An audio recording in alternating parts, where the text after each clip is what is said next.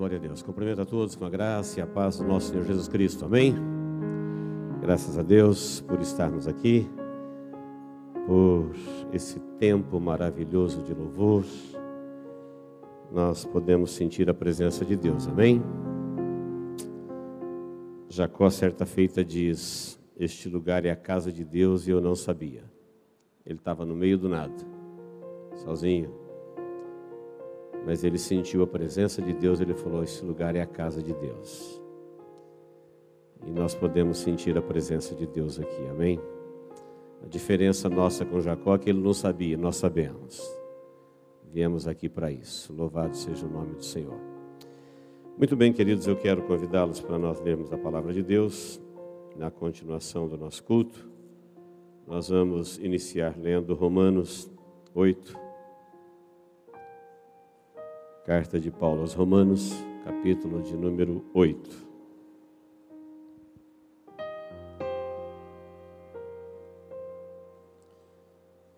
Antes de lermos, eu te convido para mais uma oração. Feche os seus olhos. É, deseje que Deus fale com você. Peça. Você vai ver que Deus sempre fala com quem sempre quer ouvir. Deus, em nome de Jesus, obrigado, Senhor, por tudo que nos deste neste dia até aqui, por cada pessoa que o Senhor congregou aqui e em qualquer lugar do mundo, onde alguém está online conosco agora, nós estamos juntos, te louvando, te adorando e agora nos aquietamos reverentemente para ouvir a tua palavra. Eu sei que o Senhor já nos contemplava juntos esse momento ele é inédito para nós. O Senhor já nos via aqui, Senhor. E agora te pedimos em nome de Jesus, fale conosco através da sua palavra. Todo e qualquer impedimento a ela seja vencido agora no poder que há no nome de Jesus. Amém. Você pode dizer amém? Amém. Romanos 8, versículo 24 diz assim: Porque na esperança fomos salvos. Ora, Esperança que se vê não é esperança, pois o que alguém vê, como espera? Mas se esperamos o que não vemos, com paciência o aguardamos.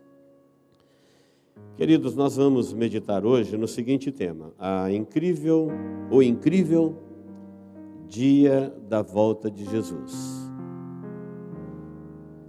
Então pense por um momento.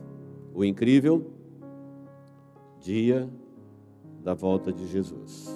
Parece que o termo incrível não cabe com volta de Jesus, mas ele está aqui de propósito. Incrível, por quê?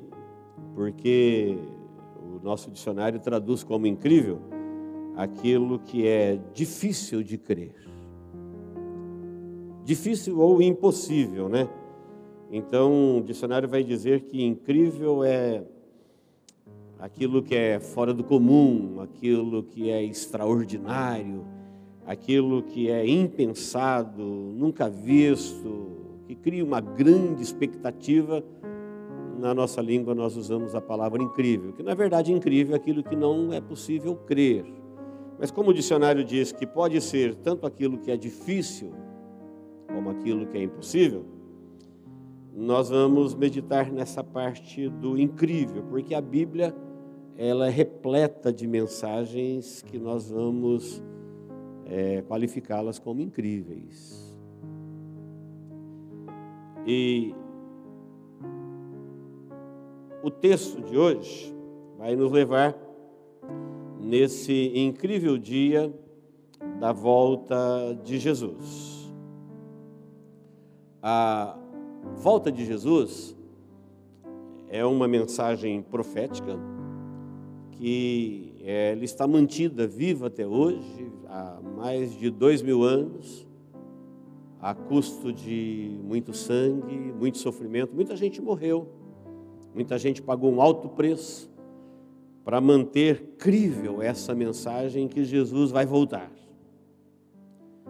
porque ela por muito tempo foi incrível. Uma coisa assim assustadora. E devido ao tempo em que vivemos agora em 2020, a mensagem da volta de Jesus, ela se tornou popular, assunto de imprensa, de política, de ciência, é, do povo comum, gente que não sabe nada de Jesus, sabe da volta de Jesus. Gente que não tem compromisso com Jesus, sabe da volta de Jesus. Isso virou notícia comum, mundo todo. É, essa notícia, essa mensagem profética que o cristianismo manteve ela de pé, viva por dois mil anos, com fidelidade, com sangue, com mortes, com sofrimento, com prisões, com perseguição hoje ela viralizou. Viralizou no mundo. Todo mundo sabe dessa mensagem da volta de Jesus. E essa mensagem, ela se adapta a todas as religiões. Ela se adapta a todos os cristos. Então tem muitos cristos, tem muitos credos, tem muitas religiões, e todas elas falam a volta de Jesus, porque o tempo que nós estamos vivendo, os acontecimentos do mundo, é, os revelados, as coisas que estão acontecendo, é a volta de Jesus, é a volta de Jesus.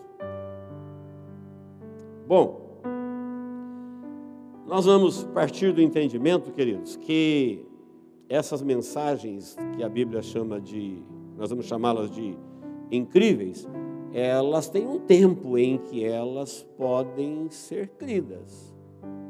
Nós acabamos de ler um texto que Paulo falou assim: olha, a esperança a esperança na qual nós fomos salvos, ela é uma esperança que não se vê, porque se você vê, ela não é mais esperança. Então, quando Jesus voltar, aqueles que não creram, agora eles verão, ficarão sabendo, e eles terão que crer. Porém, o tempo de crer para depois ver e receber passou. Agora chegou o tempo de ver para depois crer, mas quem fizer uso disso, ele vai se perder. E vai perder a oportunidade. Então o entendimento é você crer e um dia você verá exatamente o que você está crendo. Outra coisa é você descrer e chegará o tempo que você vai ver primeiro para depois crer. Só que aí você está fora. Quem me entendeu? Diga amém. É uma mensagem que nos abençoa muito. Eu te convido a prestar bastante atenção, porque nós estamos no tempo de realmente Jesus voltar. Eu não conheço nenhuma profecia que tem que se cumprir antes dessa. Tem muitas profecias da Bíblia que ainda falta se cumprir, mas eu não conheço nenhuma antes da volta de Jesus. ah, para nós entendermos a volta de Jesus, se é volta, é porque já teve uma vinda. A mensagem da vinda de Jesus, ela foi uma mensagem também incrível por quatro milênios. Quem pregou ela? Foi Deus. Assim que o diabo enganou Eva, Deus falando com eles no jardim, ele disse para o diabo: de uma mulher, você me enganou uma mulher? De uma mulher eu vou trazer um. Deus o chamou de descendente da mulher. Eu vou levantar um descendente dela, ou seja, vai ser do ventre de uma mulher, e ele vai pisar na tua cabeça. Ele vai desfazer o que você fez. Ele vai te vencer. Ainda que você lhe fira o calcanhar, ele vai esmagar tua cabeça. Era uma profecia incrível, porque quatro mil anos se passaram para ela se cumprir. E alguns creram, outros não. Embora você vai ver na Bíblia dezenas de informações. Por exemplo, é, o profeta Isaías, lá no seu livro, capítulo 7, versículo 14, ele está profetizando em 790 anos, 790 antes de Cristo. E ele já diz: olha, vai ser de uma virgem e o seu nome será Emanuel. descendente da mulher, o Cristo, o Messias. Ele traz mais informações a essa profecia incrível. E oito séculos antes de Jesus nascer. Depois, você vai ver em é, Mateus 2, 5 e 6, Mateus está repetindo a profecia de Miquéias. E ele está dizendo a cidade que ele vai nascer. Está dizendo, ó oh, Belém, você é uma pequena cidade entre as muitas de Judá, mas você não será menor, porque de ti vai nascer o Salvador do mundo, o descendente da mulher. E Miqueias profetizou isso em 750 anos antes de Cristo.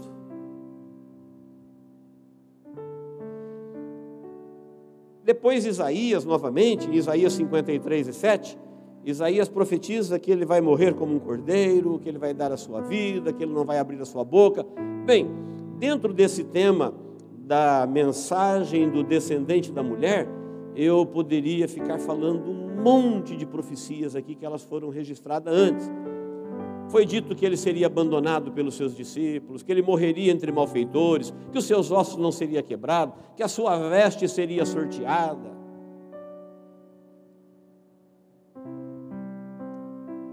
Dezenas de profecias falando desse descendente da mulher. E isso foi a sua vinda. A gente fala de volta, a volta é de alguém que já veio, é um retorno. Então, quando fala da sua vinda, nós, essas mensagens foram incríveis por quatro milênios, e quem não as entendeu, tropeçou nelas, se arrebentaram na vida e irão a juízo. Mas elas eram claras, elas eram com detalhes. Era Deus o Salvador da humanidade em Cristo Jesus, é, sinalizando para o povo que foi enganado pelo diabo através de Eva e passou a seus descendentes, que ele estava vindo em socorro da humanidade. Então, depois da vinda, teve a mensagem da ida. Jesus, enquanto estava aqui, ensinando, falando que do jeito que os profetas e Deus profetizou que ele viria, ele veio. E tudo que estava escrito a respeito dele estava se cumprindo nele. E muita gente não conseguiu crer, nem antes nem depois. Incrédulos totalmente, coração endurecido. Bom, chegou o dia da ida, conforme ele havia dito, ele morreu, ele deu a sua vida, ele ressuscitou ao terceiro dia, o túmulo está vazio, as testemunhas que testemunharam ele ressurreto, depois de morto, ressuscitado ao terceiro dia, viram o lugar da lança, o lugar dos cravos, comeram com ele, andou com ele, falou com ele, e, e testemunharam por mais de 40 dias. E ele havia dito que ele iria para Deus e que ele não falaria mais com o mundo, que ele falaria com os discípulos. E de fato, nesses 40 dias, não teve nenhuma manifestação ao mundo, somente aos servos, aos discípulos. Mas já eram tantos os discípulos que quando ele foi assunto ao céu na sua ascensão, ele não desapareceu misteriosamente, ele subiu lentamente, devagarzinho, diante do olhar de mais de 500 irmãos, está lá em Atos capítulo 1. E quando ele chegou numa altura que as nuvens o encobriu, os anjos apareceram e disseram: Varões galileus, por que vocês estão olhando para cima? Esse mesmo Jesus que vocês estão vendo subir, do jeito que vocês estão vendo ele subir, vocês vão vê-lo voltar.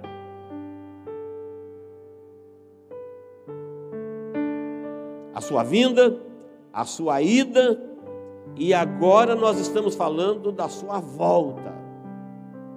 Como será a sua volta?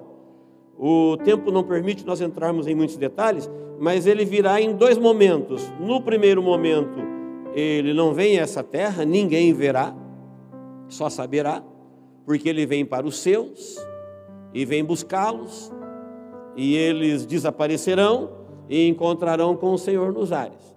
E num outro momento, sete anos depois, ele vem para todo mundo. Agora ele não vem para os seus, ele vem com os seus. Na primeira, ele veio buscar, na segunda, ele vem para reinar. Quem está me entendendo, diga amém. É importante saber isso, porque assim será a sua volta. Teve uma vinda, teve uma ida e teve uma volta.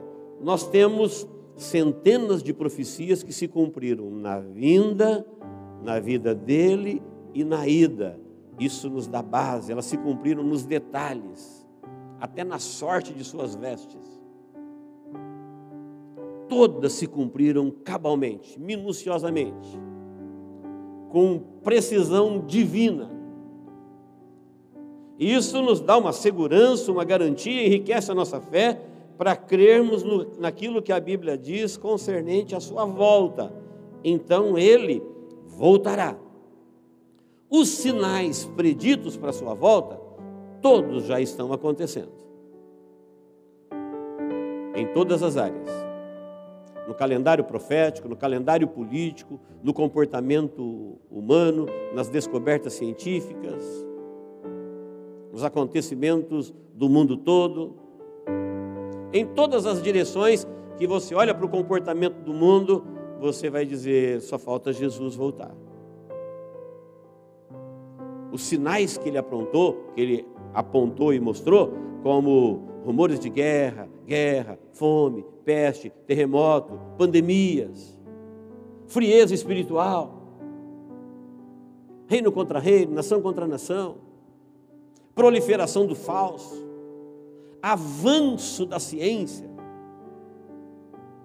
Quem não conhece nada de Bíblia pode saber que Jesus está voltando, porque ele disse que ele voltaria no, no fim dos dias, no fim dos dias, a ciência se multiplicaria. E o homem, desde que ele está aqui na Terra, há seis milênios, até cem anos atrás, ele estava no carro de boi. Em seis mil anos, ele não evoluiu quase nada. Agora, de cem anos para cá, volta em 1920 e vê o que tem de tecnologia na Terra.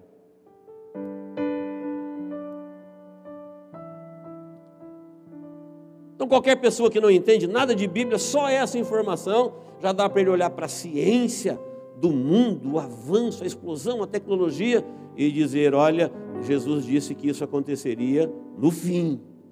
Então é o fim. Quem está me entendendo, diga amém. Então, queridos, eu quero é,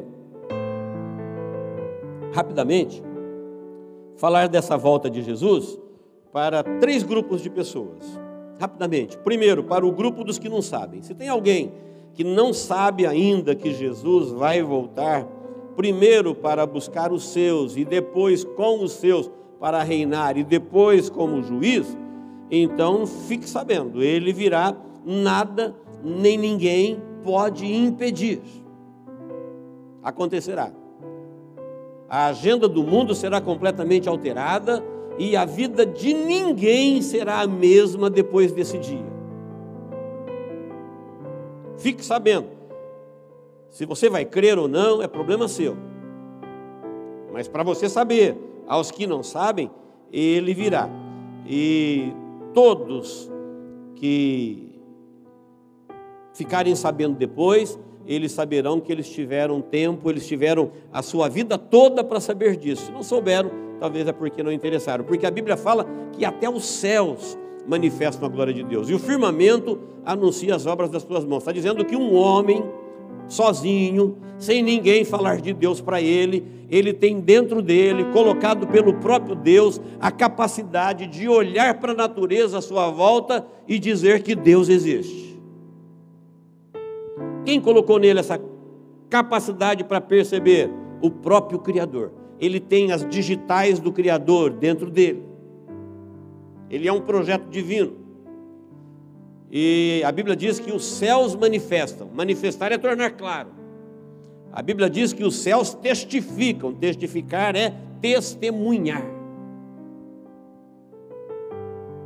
Que Deus existe. Só o tolo no seu coração, ele é incrédulo e diz que Deus não existe. Então, fica aqui esse recadinho para quem não sabe. Procure saber, fique sabendo, se informe.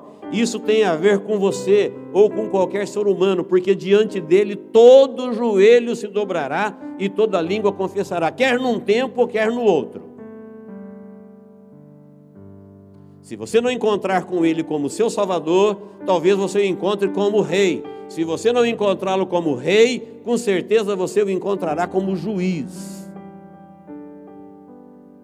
Mas diante dele, todo joelho se dobrará.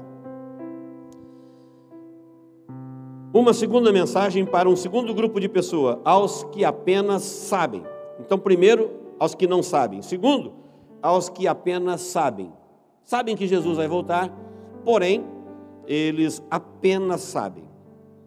Sabiam o tempo todo, mas nada fizeram. Nada é, os tocou, não deram crédito, nada fizeram, não se importaram, até brincaram, escarneceram se omitiram, é, falaram muita besteira, porque se Deus estivesse aqui, porque se Jesus voltasse aqui, porque nós viríamos isso, porque o mundo faria isso. Bem, chegará o dia que cada um terá a tua chance de encará-lo e apresentar suas desculpas, suas razões, os seus porquês. Porque não soube, se soube porque não deu ouvido, é, isso nós não temos que dar satisfação para ninguém. A Bíblia fala que diante dele, então vai chegar a hora em que todos terão a sua chance de fazer o que falou que ia fazer, de falar o que falou que falou que ia falar, de viver aquilo que ele disse que ele acreditaria, ele vai ter sua chance. Vai chegar o seu dia, porque a sua vinda é certa. Amém, queridos? Quem está aí, diga amém. Glória a Deus. Uma terceira, um terceiro grupo de pessoas, que é o que eu quero mencionar aqui nesse tema, é aqueles que sabem, aqueles que o esperam. Sabem, acreditam na sua volta e estão esperando por eles.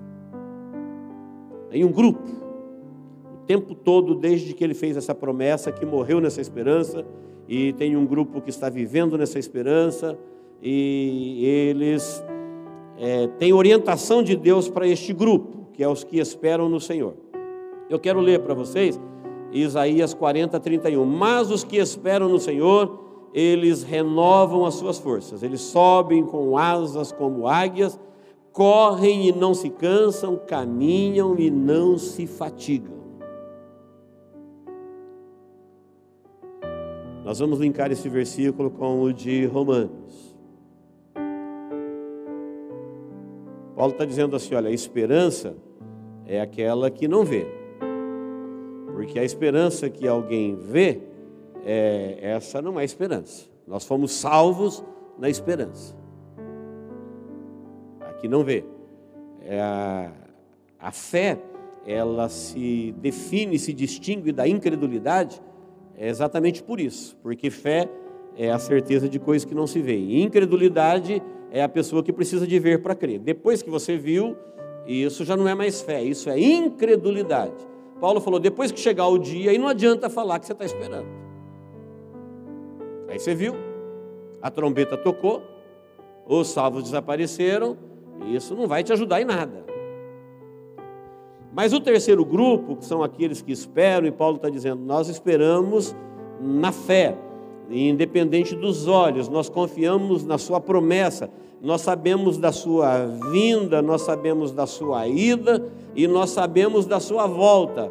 E por isso nós estamos fundamentando a nossa fé em todo o histórico deste Salvador, o descendente da mulher, prometido para resolver o problema da raça humana de todo e qualquer ser humano. E quando o texto diz que os que esperam no Senhor, eles renovam as suas forças, está dizendo que esse negócio de renovar forças já não é para todo mundo, é uma mensagem específica para os que. É quem tem essa esperança viva. Ele tem essa possibilidade da medida em que os dias vão ficando difíceis, da medida em que os problemas vão ficando insuportáveis, é, todo final é acirrado. Não conheço nenhuma final de nada que não seja acirrado. Todo final a disputa é acirrada. E Jesus falou que no final haveria ataques, proliferação do falso, haveria todo tipo de enfrentamento que os escolhidos tinham que ser vencedores. E quando fala de vencedor, fala de batalha, fala de luta, porque não tem vencedor de nada. Para ter vencedor tem que ter disputa.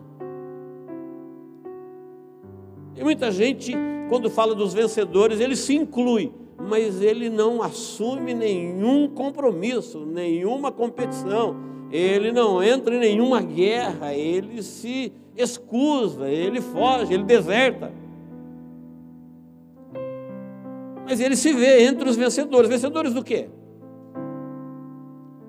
Não lutou contra a carne, não lutou contra o mundo, não lutou contra o inimigo, não lutou contra a preguiça, não lutou contra nada, se deixou levar, vencer, foi um comodismo pleno. Então, queridos, é normal que no tempo da vinda de Jesus nós vamos ter enfrentamentos internos e externos, de toda sorte. Nós temos um inimigo que a Bíblia fala que sabe que pouco tempo lhe resta. A Bíblia chega a dizer que nos seus últimos dias ele vem com fúria total. Por quê? Porque ele sabe que pouco tempo lhe resta e a Bíblia diz: ai dos moradores da terra. Ai deles. Porque ele sabe que tem pouco tempo. Então, queridos, os que esperam no Senhor, Jesus, é, o profeta Isaías aqui, ele diz que eles são como a águia. A águia é usado como exemplo aqui, porque ela é a única ave que ela não foge das tempestades. Todas as demais desviam. Ela enfrenta. E o cristão é colocado aqui como a águia. Quem conhece um pouquinho da Bíblia sabe que os quatro evangelhos são simbolizados por símbolos. Por exemplo, Mateus é símbolo do leão e é o evangelho do rei, porque ele é o rei dos animais. Marcos é simbolizado na Bíblia pelo boi, porque o boi é muito forte, mas ao mesmo tempo ele é submisso, ele é servo, mostrando Jesus como servo. Todos os evangelhos, eles têm essa simbologia e se cumprem em Jesus. Então Jesus foi o rei, Jesus foi o servo, Lucas é simbolizado pela figura humana e ele fala de Jesus sendo 100% homem. Ele não era um Deus disfarçado. Ele deixou a sua divindade no céu e se fez homem e foi humano como um descendente da mulher qualquer, apenas sem pecado. Jesus suava, Jesus sangrava, Jesus sofria, chorava, se alegrava. Seus pés inchavam. E Lucas e o Evangelho de João, ele é simbolizado pela águia, porque a águia, ela é um animal que mora nas alturas, foi criada para o céu, ela vive nas mais alturas de qualquer outra de qualquer outra ave, então ela representa a sua divindade. Preste bem atenção. Aí a profecia diz que os que esperam no Senhor eles são comparados por Deus como a águia. Eles podem renovar as suas forças. Quando vem o desânimo, quando vem o embate, quando vem o ferimento da batalha, quando você pensa que você não vai aguentar mais, Jesus está voltando, você está enfraquecendo na fé, você se desviou. Se você crê na volta de Jesus, você pode se renovar. A águia vive 70 anos, mas aos 40 parece que ela vai morrer, mas ela se renova. E ela começa tudo de novo. E quando parece o seu fim, ela toma a decisão de um sacrifício. Trocar o seu bico. Como? Esfregando o velho na rocha. Renovar as suas penas. Como? Arrancando as velhas com seu bico, com dor para que venham as novas. É o custo da renovação, ela enfrenta. E ela é colocada por Deus como símbolo para o cristão, porque o cristão, ele foi originado no rio das intenções de Deus. Nós não somos um macaco evoluído, nós não somos um acidente natural, nós não somos um projeto criado em série. A Bíblia diz a origem do homem e diz que nós fomos originados no céu. Quem sabia disso? Diga amém. Foi lá que Deus disse: façamos. Deus é o Deus do céu. E embora ele tenha feito o homem da terra, mas ele foi originado nas intenções de Deus, portanto, ele é do céu, ele é para sempre. E em Isaías 40, 28, está dizendo assim: Você não sabe, você não ouviu que o eterno Deus, o Senhor, o Criador dos fins da terra, ele não se cansa, ele não se fatiga, e não se pode esquadrinhar o seu conhecimento. Você nunca ouviu isso? Você não sabe disso? Então, os que esperam no Senhor, eles são como a águia.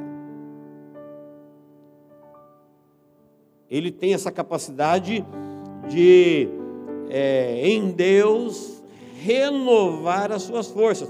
Por quê? Porque nós fomos originados no céu e para sempre. Então, quando a Bíblia diz você não sabe, ele está dizendo: olha para a sua origem divina. Olha da onde veio a sua vida, quando você entrou no incrível mundo da criação de Deus, no fantástico mundo da criação de Deus. Quem pensou nisso? Imagem e semelhança de quem?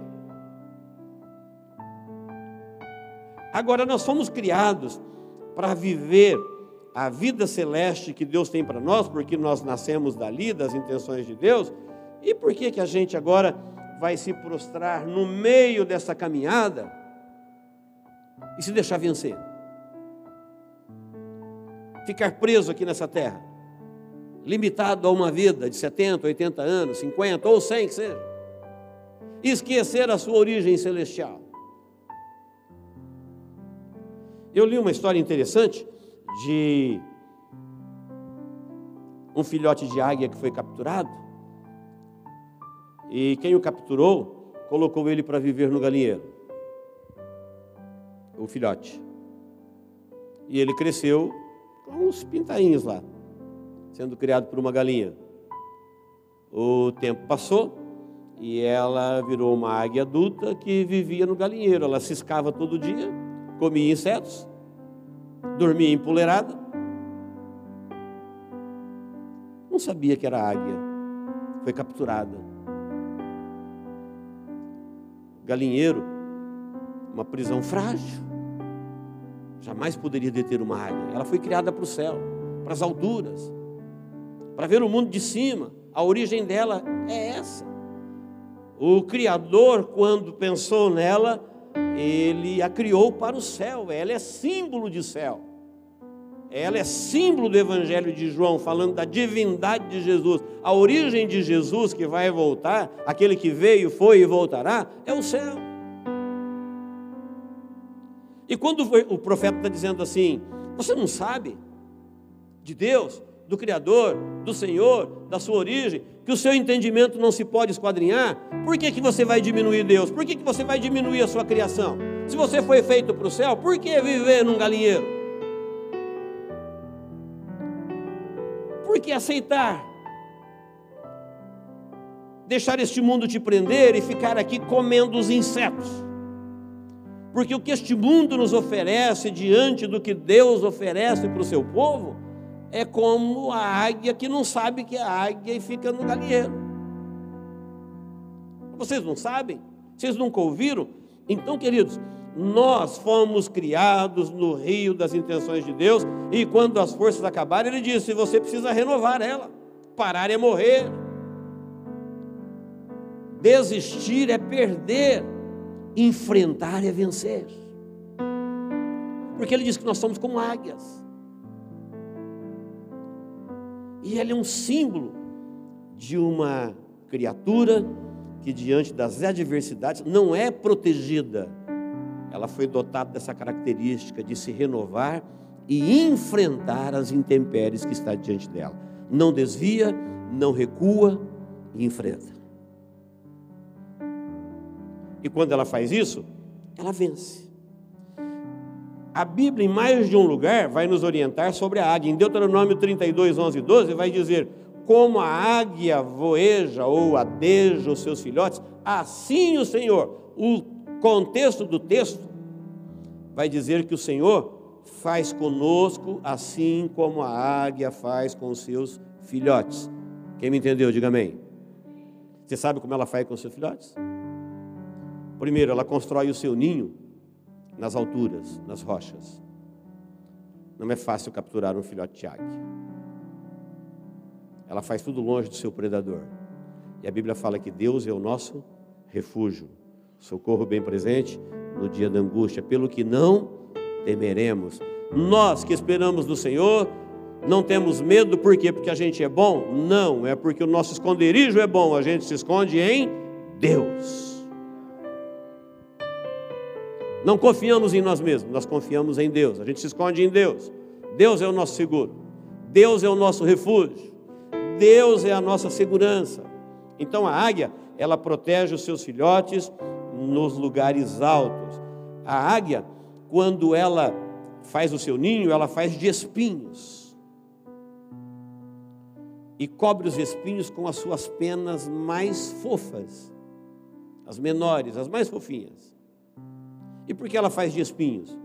Porque chega um tempo que ela começa a pegar as penas, quando ele começa a crescer e ter as penas dele, ela começa a pegar as do ninho e jogar fora e o ninho, que era um lugar confortável, fofinho, quentinho, protegido, começa a ficar um lugar desconfortável. Por quê? Está chegando a hora de aprender a voar. Ela não foi criada para ser galinha. Quem está me entendendo, diga amém. Tem gente que não quer aprender a voar nunca, não quer sair do ninho nunca. E às vezes, quando a Bíblia diz, assim como a águia faz com seus filhotes, o Senhor guia o seu povo, está dizendo muitas vezes, Deus vai deixar a sua vida desconfortável. Deus vai deixar a sua vida mexer na tua zona de conforto e você vai pensar que Deus está implicando com você. É exatamente para que você não atrofie, porque a sua origem é do céu. Foi criado para batalha. Você foi criado para guerra, você foi criado para competir. A Bíblia fala que o reino dos céus é tomado com esforço. Todo cristão, ele deve ser um soldado por natureza, porque o seu Cristo é o Senhor do Senhor, é o general dos generais, ele é rei. Quando Deus usa esses termos general, Senhor, rei, está dizendo de enfrentamentos, não de covardia. Não faz mal que você tenha 100 anos. A Bíblia fala: um justo pode muito em seus defeitos. Uma pessoa que às vezes mal consegue andar, você não sabe o que ela pode fazer orando, falando, determinando. Por quê? Porque ela é boca de Deus ela é templo do Espírito Santo. Enquanto ela estiver aqui, ela está em missão. O Espírito Santo está na vida dela, está cumprindo um propósito é um grande guerreiro, é um servo. Por isso a Bíblia fala: os vencedores, os vencedores, os vencedores. Quem tem ouvidos para ouvir, ouça o que o Espírito diz às igrejas. E o vencedor, e o vencedor. Vencedor do que? Vencedor do sistema. Vencedor desse sistema maligno, dominado, diabólico, que começou com Eva e vai até o último que vai se perder nesse mundo. Quer dizer que nós nascemos num mundo e vamos nos perder com ele porque ele já estava dominado quando a gente chegou aqui? Não, nós fomos chamados para ser vitoriosos em Cristo Jesus. E ele trata conosco como a águia trata com os seus filhotes. Diz como a águia adeja. Adejar, sabe o que é adejar? Adejar são voos curtos, em zigue-zague, sem rumo. Porque quando chega a hora do filhote aprender a voar, a águia coloca ele em suas costas, vai para as mais altas alturas que ela consegue chegar. E chega lá, ela sai debaixo dele. e deixa ele esperneando na lei da gravidade. E aí ela começa a adejar, fazer voos curtos e, passando, e voando por perto e vendo ele se debater. Quando parece que ele vai se arrebentar no chão, ela o ampara em suas costas, e quando parece que ele está seguro, ele vai para a próxima lição de voo, próxima sessão, vai para as alturas de novo.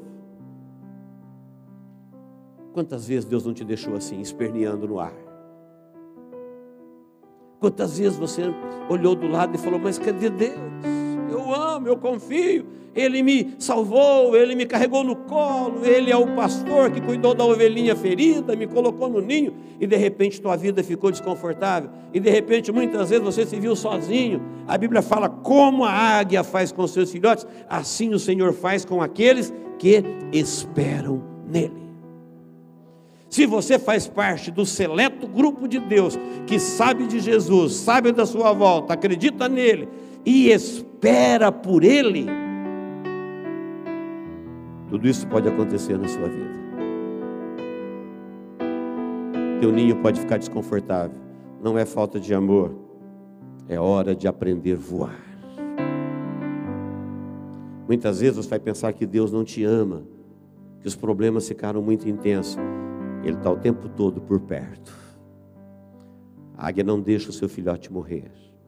Jesus orando a Deus na oração sacerdotal, no Evangelho de João, no capítulo 17, ele falou: Pai, daqueles que o Senhor me deu, ninguém se perdeu, só o filho da perdição. Porque o diabo entrou no seu coração, ele deu lugar. Ele está dizendo: Não vou perder nenhum filhote. O tempo todo ele está por perto. O tempo todo Ele sabe de você. Ele conhece seus temores, Ele conhece seu medo. E por que Ele faz isso? São lições de voo. Deus não quer ver você atrofiado, vivendo como uma águia preso num galinheiro. Quem me entendeu, diga amém. Por que, que Deus te empurra para a batalha? Por que, Deus te empurra para as adversidades? Os problemas acontecem. Porque Ele sabe que nós não fomos criados nas intenções do mundo, nem de um processo evolutivo. Ou seja, se você souber da sua origem e entender o apoio que você tem de Deus, crer nele na sua volta e espera nele, nenhuma prisão vai te prender. Ah, porque a marca da besta.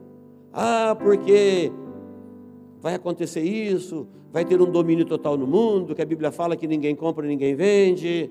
Isso não é para os que esperam no Senhor. Essas prisões, elas não podem prender quem tem a sua origem no céu. Elas vão prender os outros. Mas aqueles que têm a sua origem do céu, ele não está sujeito. Por quê? Porque ele sabe que ele veio de Deus e por Deus e está em Deus e a origem de tudo isso é no céu. Então, queridos, nós temos esta segurança porque nós esperamos no Senhor. E não se trata de uma esperança que a gente precisa ver para crer. Jesus voltou, agora eu creio. Aí é tarde demais. Isso chama-se incredulidade. Quem está me entendendo, diga amém. Para encerrar, queridos, quando Romanos 8,4 diz, na esperança fomos salvos, ele diz, ora, a esperança que se vê não é esperança. 1 Coríntios 13, 13, nós sabemos decor, onde diz assim, permanecem, permanecem. Jesus não veio ainda, então permanece. Permanece o que? A fé, a esperança e o amor. Salmo 103, Salmo 103 o Salmo 103 é aquele salmo que começa dizendo assim: Bendizo a minha alma ao Senhor, e tudo que há em mim, bendiga o seu santo nome. Bendizo a minha alma ao Senhor, e não te esqueça de nenhum dos teus benefícios. Por quê? Porque é Ele quem te perdoa, é Ele quem te sara, é Ele quem te cura, é Ele que te redime da cova, é Ele que renova as tuas forças, como a da águia. É Ele. Por quê? Deixar o mundo te arrastar, deixar o mundo te roubar de Deus, te prender, fugir, se enclausurar, enfrenta. No nome de Jesus. Por quê? Porque Jesus, ele falou: "Não vos deixarei órfãos". eu estou convosco todos os dias. Como não enfrentar se Jesus está conosco? Se o Espírito Santo habita em nós. Então bendiz a minha alma ao Senhor e não te esqueça dos seus benefícios. Ah, mas eu sou muito frágil. O Salmo 103 vai dizer: O Senhor conhece a nossa estrutura e Ele sabe que somos pó. Não venha dizer para Deus que você é pó, porque Ele sabe que você é pó. Ele foi, Ele te fez. Venha dizer para Deus: Ah, mas eu não consigo. Se nós não tivéssemos mais nada para fazer aqui, nós não estaríamos mais aqui. Aqueles que terminaram a sua batalha aqui, o Senhor já recolheu. Se estamos aqui, é porque existe uma batalha, existe uma guerra. A igreja está orando, a igreja está cultuando, a igreja está louvando, a igreja está evangelizando, a igreja está enviando missões, a igreja está contribuindo, a igreja está orando. Até o último momento, quando a igreja parar, nós não estaremos aqui, vai ficar só a religião, as formalidades dos outros Cristos, dos outros credos, mas aqueles que esperam no Senhor não estarão mais aqui. Enquanto nós estivermos aqui, nós estamos em lutas, em enfrentamentos, dentro e fora da gente. Quem está me entendendo, diga amém. E para finalizar, queridos, Hebreus 11, 34 é aquele versículo que fala dos heróis da fé que diz: Da fraqueza tiraram força, fizeram-se poderosos nas batalhas e puseram em fuga exército de estrangeiros. Esses camaradas que foram vitoriosos, heróis da fé e que puseram exércitos para correr do caminho da frente deles, eles eram poderosos, fracos. Da fraqueza. Por quê? Porque o poder de Deus se aperfeiçoa na fraqueza. Então é na fraqueza que Deus opera. Último versículo, Salmo 46, 1 e 2. Deus é o nosso refúgio. Versículo de número 2 pelo que não temeremos. Diga comigo, pelo que não temeremos. Fala isso para você mesmo, fala, pelo que não temeremos. Agora eu vou perguntar, não temeremos o quê? Leia o salmo em casa.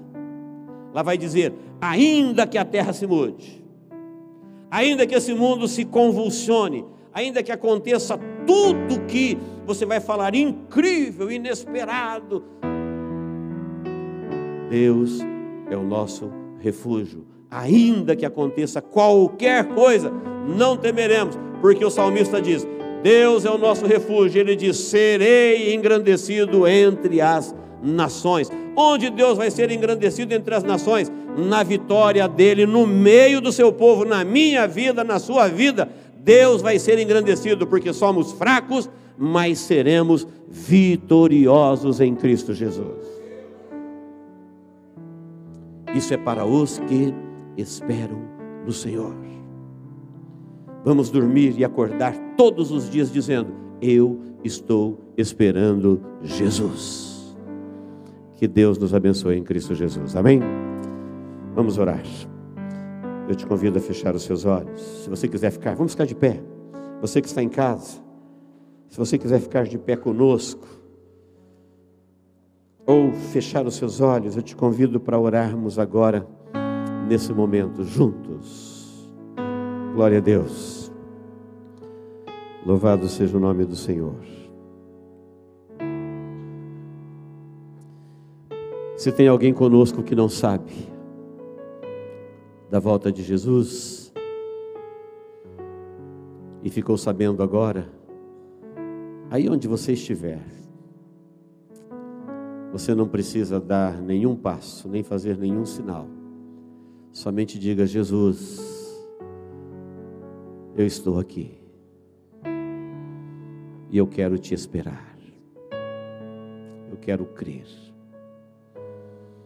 Você vai ver que a sua vida nunca mais será a mesma. Vai nascer um outro você dentro de você. Um você que você não conhece a Bíblia chama isso de nascer de novo. Você pode fazer isso agora, num leito de hospital, ou no apogeu da sua glória, da sua saúde. Você pode dizer: Jesus, eu fiquei sabendo agora e eu quero te esperar. E você que já sabe, e apenas sabe, nunca fez nada, tome uma decisão de esperar. Quando você está esperando alguma coisa, você está atento. Quando você está esperando o telefone tocar, ele não toca muitas vezes. Quando você está esperando alguém bater na porta, ele não bate muitas vezes. Quem está esperando está atento.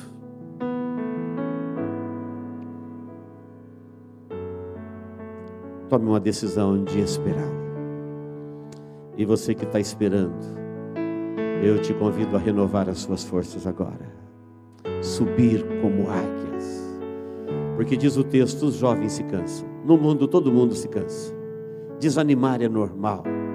Mas aqueles que esperam no Senhor renovam as suas forças. É um minuto na presença de Deus. É um momento na presença de Deus. E você se sente novo para a batalha chamado, convocado, renovado, cheio de fé, cheio de esperança, pronto a guerrear pelo Senhor, a guerrear por sua vida, a fazer com que o nome do Senhor seja glorificado nas suas vitórias.